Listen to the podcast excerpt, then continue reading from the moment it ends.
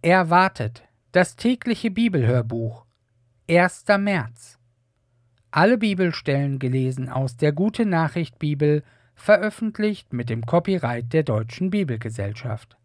Drittes Buch Mose Kapitel 24 und 25 Leuchter und Opferbrote Der Herr sagte zu Mose Befiehl den Leuten von Israel, dir reines Olivenöl zu bringen, damit jede Nacht im Heiligtum Lichter brennen.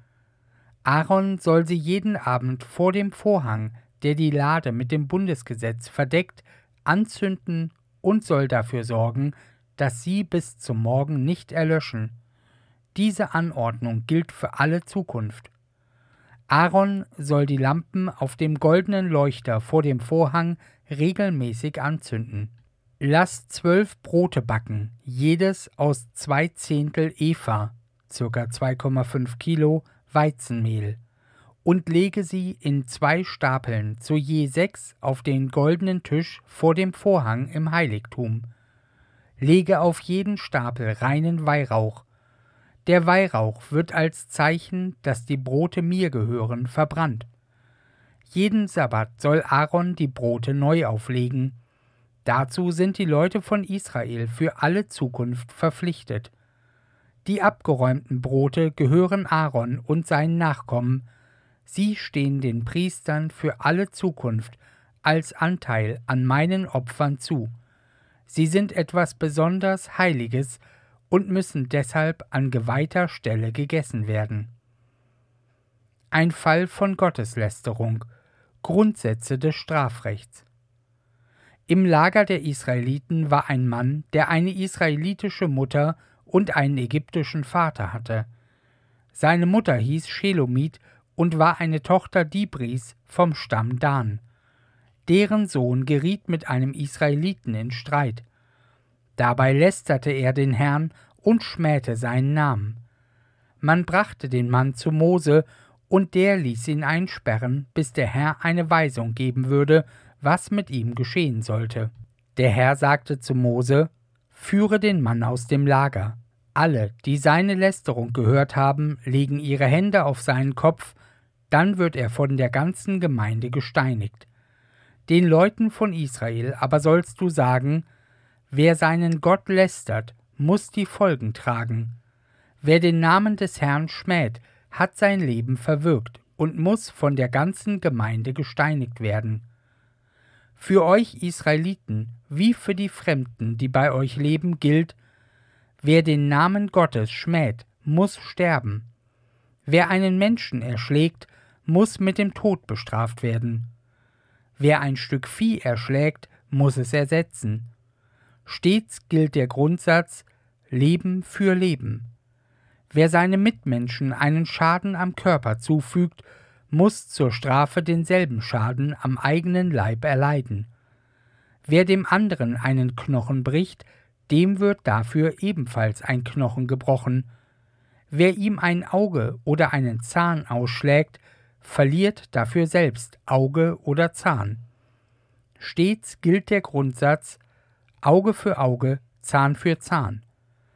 Was jemand einem anderen zufügt, das wird zur Strafe ihm selbst zugefügt.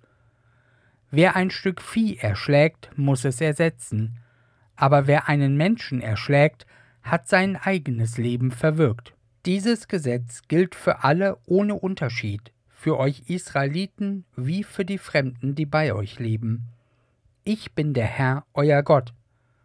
Mose sagte dies alles den Leuten von Israel, sie gehorchten dem Befehl des Herrn brachten den Mann, der Gott gelästert hatte, aus dem Lager und steinigten ihn. Sabbatjahr und Erlassjahr. Der Herr sagte zu Mose auf dem Berg Sinai: Richte den Leuten von Israel aus, was ich ihnen zu sagen habe. Wenn ihr in das Land kommt, das ich euch geben werde, müsst ihr dafür sorgen, dass das Land mir jedes siebte Jahr einen Sabbat feiert. Sechs Jahre sollt ihr eure Felder bestellen, eure Weinstöcke beschneiden und den Ertrag einsammeln. Aber jedes siebte Jahr muss das Land ruhen. Es feiert einen Sabbat zu Ehren des Herrn. Ihr dürft in diesem Jahr kein Feld bestellen und keinen Weinberg pflegen. Auch was sich selbst aussät, darf nicht abgeerntet werden, und ungepflegt wachsende Weintrauben dürfen nicht abgelesen werden. Ihr müsst das Land unbedingt ruhen lassen. Es wird aber während des Sabbatjahres genügend Nahrung für euch hervorbringen, auch für eure Sklaven und Sklavinnen, die Lohnarbeiter und Fremdarbeiter, für alle, die bei euch leben, für euer Vieh und die wild lebenden Tiere. Ihr dürft alles von der Hand in den Mund essen, was von selbst wächst. Wenn ihr das Sabbatjahr siebenmal gefeiert habt und also insgesamt 49 Jahre vergangen sind, lasst ihr am zehnten Tag des siebten Monats, dem Versöhnungstag, im ganzen Land das Widderhorn blasen. Dies ist das Zeichen dafür, dass alle seine Bewohner wieder in ihre ursprünglichen Rechte eingesetzt werden.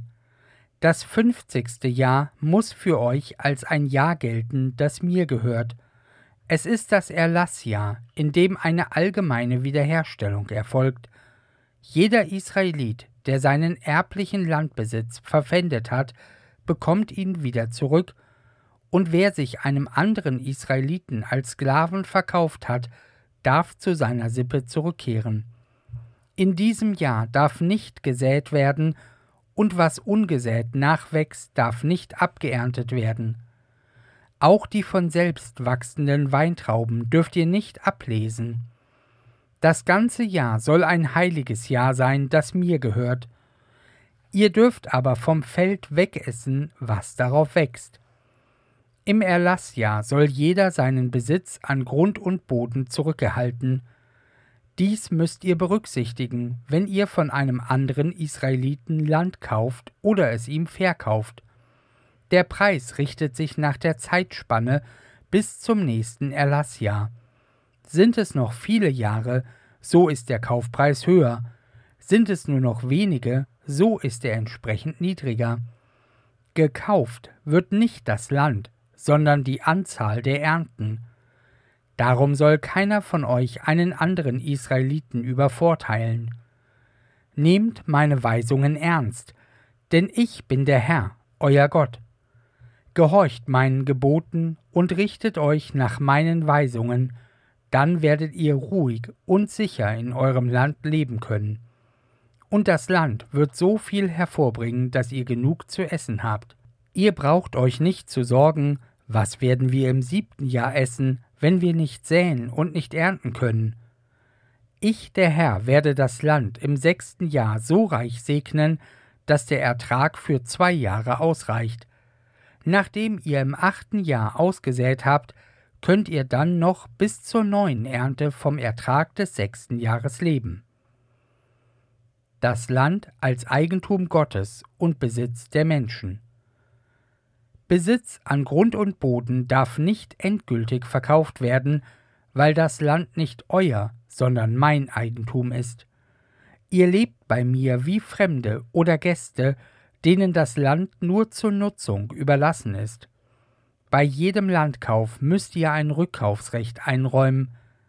Wenn dein Bruder, ein anderer Israelit, verarmt und etwas von seinem Grundbesitz verkaufen muss, soll sein nächster Verwandter als Löser für ihn eintreten und das Veräußerte zurückkaufen. Angenommen, es findet sich niemand, der dazu in der Lage ist, aber er selbst bringt später genug auf, um seinen Besitz zurückzukaufen, dann muss er so viel dafür bezahlen, wie der Zeitspanne entspricht, die noch bis zum nächsten Erlassjahr verbleibt. Kann er die Mittel zum Rückkauf nicht aufbringen, so bleibt sein Besitz bis zum Erlassjahr in der Hand des Käufers und fällt dann wieder an ihn, den ursprünglichen Besitzer, zurück. Verkauft jemand ein Wohnhaus in einer befestigten Stadt, so wird ihm das Rückkaufrecht nur für ein Jahr eingeräumt. Wenn es innerhalb dieser Frist nicht zurückgekauft wird, geht es unwiderruflich an den Käufer und seine Erben über und fällt auch im Erlassjahr nicht an den früheren Besitzer zurück. Anders ist es, wenn das Haus zu einem Dorf ohne Schutzmauer gehört.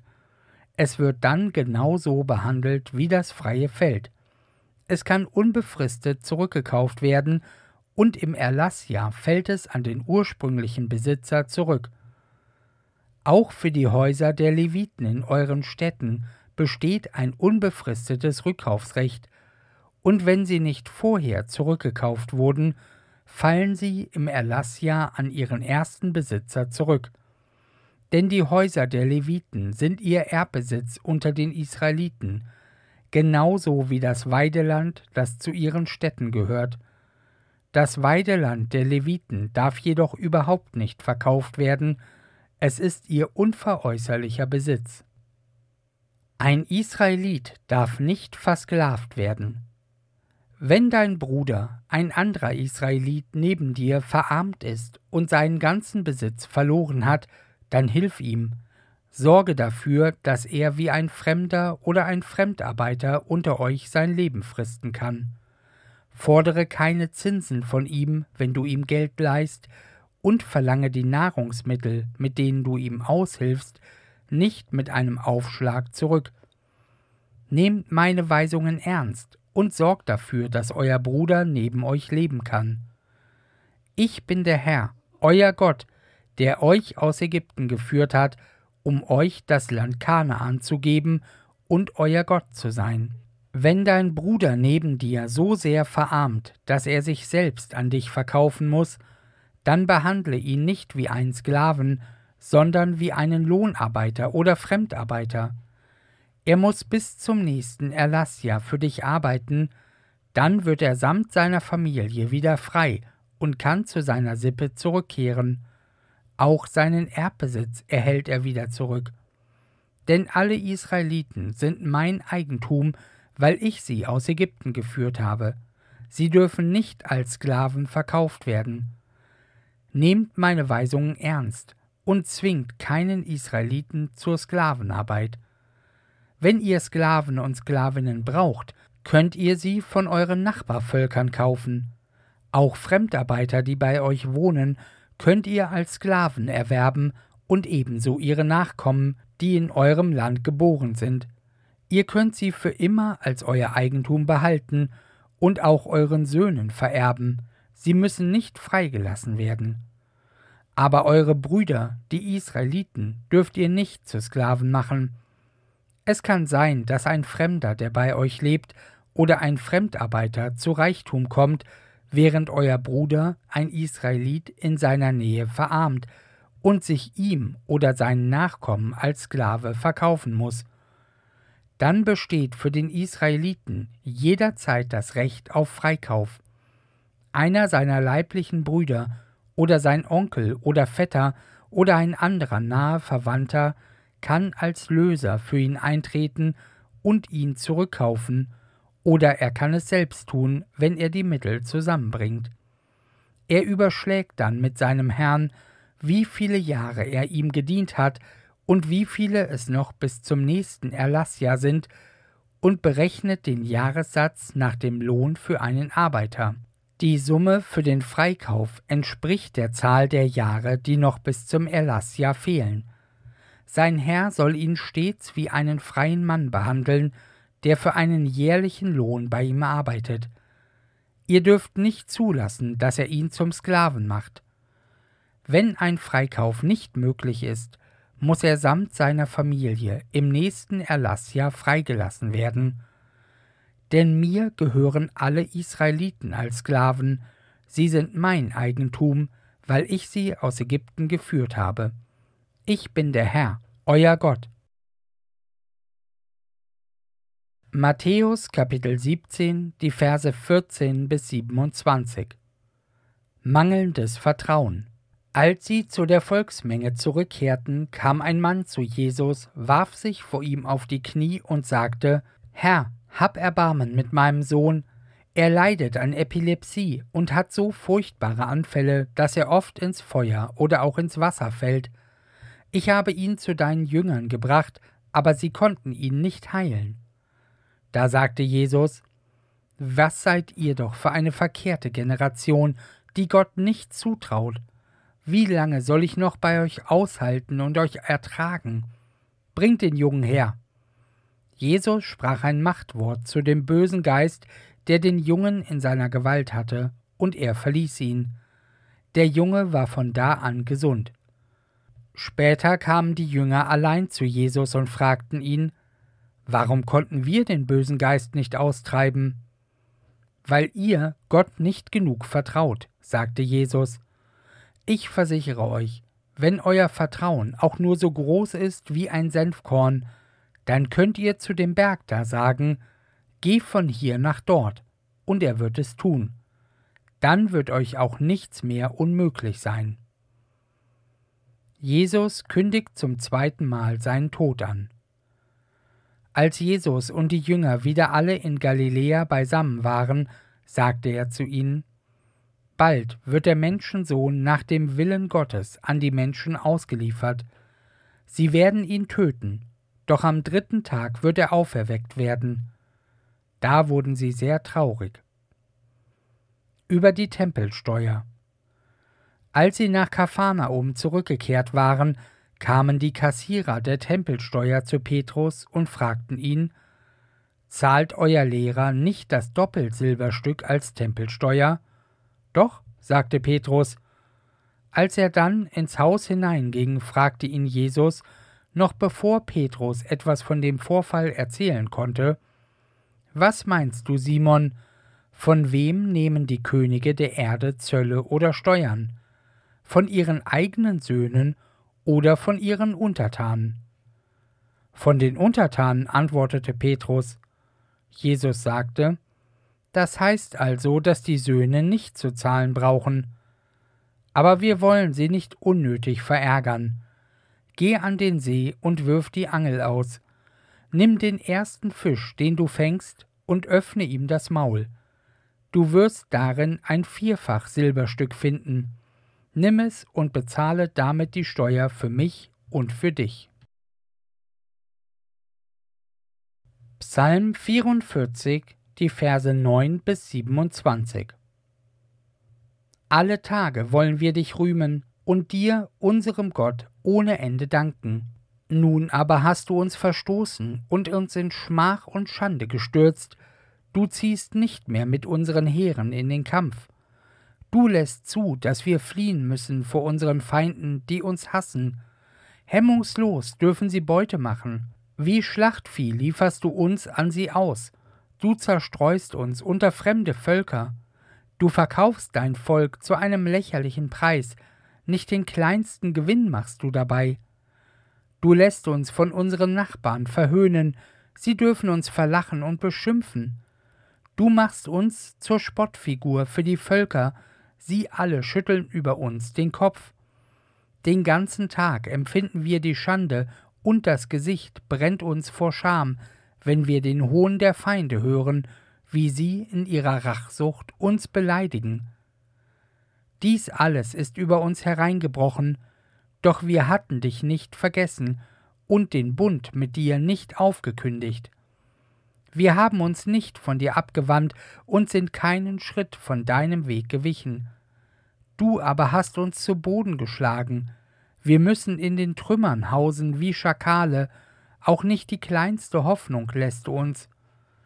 Hätten wir dich, unseren Gott, vergessen und zu anderen Göttern gebetet, du hättest es sofort gewusst, du kennst doch die Tiefen unseres Herzens. Weil wir zu dir gehören, sind wir täglich in Todesgefahr. Wir werden angesehen wie Schafe, die zum Schlachten bestimmt sind. Wach auf, Herr, warum schläfst du? Wach endlich auf, verstoß uns nicht für immer. Warum blickst du nicht mehr auf uns? Warum fragst du nicht danach, wie man uns quält und unterdrückt? Erniedrigt liegen wir am Boden, kraftlos hingestreckt in den Staub. Greif ein und hilf uns, mach uns frei. Wir berufen uns auf deine Güte.